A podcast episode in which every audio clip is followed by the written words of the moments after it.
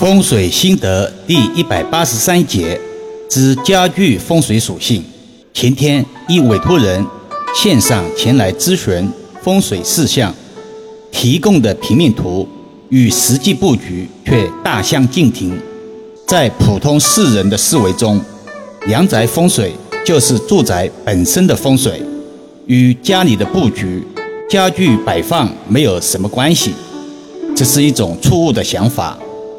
阳宅风水不仅包括建筑物本身结构的风水，还概括了阳宅内的家具摆放、居家模式、基础设备、管道线路等整体布局。如同一个人先天条件很好，但后天学习不努力、工作不认真、做人不善良，那么这个人整体运程一定不尽人意。今天带大家看一看。家具风水的注意事项：一、保持流畅。这里的流畅包括两层含义：一、动性的流畅，就是家具摆放合理，不影响家人正常进出；二、气流的流畅。从风水意义上讲，气流代表财气的运转。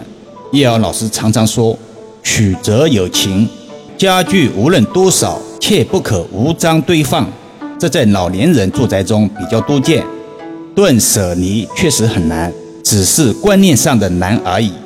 二，床要靠墙，这个话题很多益友不理解，怎么可能会有人不靠墙安置床呢？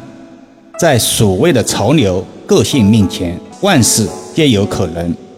无论是线上线下堪舆中，易遥老师均有相逢过。今天只说。床靠墙的风水优点，可以提升事业和生活的依靠，提升贵人运，提升判断力，也可以理解为气运的提升。三，内值要适宜，在有些人的思维中，内值越多越吉，所以有时间就往家里买入一些内值，导致家里的内值过多，裁剪工作量过大，倒成了累赘。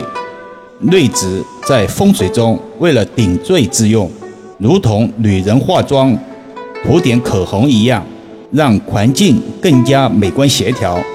如果把脸部涂满口红，则物极必反，故忧不吉之象。义理源于常理，风水源于生活，高于生活而已。适宜还有另外一层含义：绿植宜春意盎然，生气勃勃。气乃无形，但也可有形。内植如果呈现枯枝败叶之状，则说明内植生命力不旺盛，需要加以修复，而不可任其枯黄凋零。四好人缘，虽然易遥老师一直说自己不是人民币，不可苛求人人都喜欢，好人缘也不是烂好人的代名词。人在社会，在互动中求生存、发展，无论求学、求职或者家事、政事、财事，无不需要借助各种关系支持，保持一种谦卑的心态。如何在好人缘与烂好人之间找到平衡点？相信对普通世人而言，并非难事。如同上篇短音频分享中提及的。帮助能够接受帮助的人，这也是软风水具体的思维体现。如果收听节目的您也想在线咨询风水事项，需要委托人提供相关资料，易遥老师称之为五要素：一是宅子的平面图，这个百度搜索自己的小区可得平面图，稍作修改与实际现场布置一样即可。二是现场各空间视频或者照片，如果打算装修的，则无需提供。三是宅子的东南西北，提供宅子的卫星截图即可。四是宅岁，也就是宅子的竣工建成年份，百度搜索小区或者大厦便可以知道。五是主事人的生辰八字，包括性别。阴历或者阳历均可，主事人一般指夫妇二人。以上五要素缺一不可，资料不全，无法解卦布局。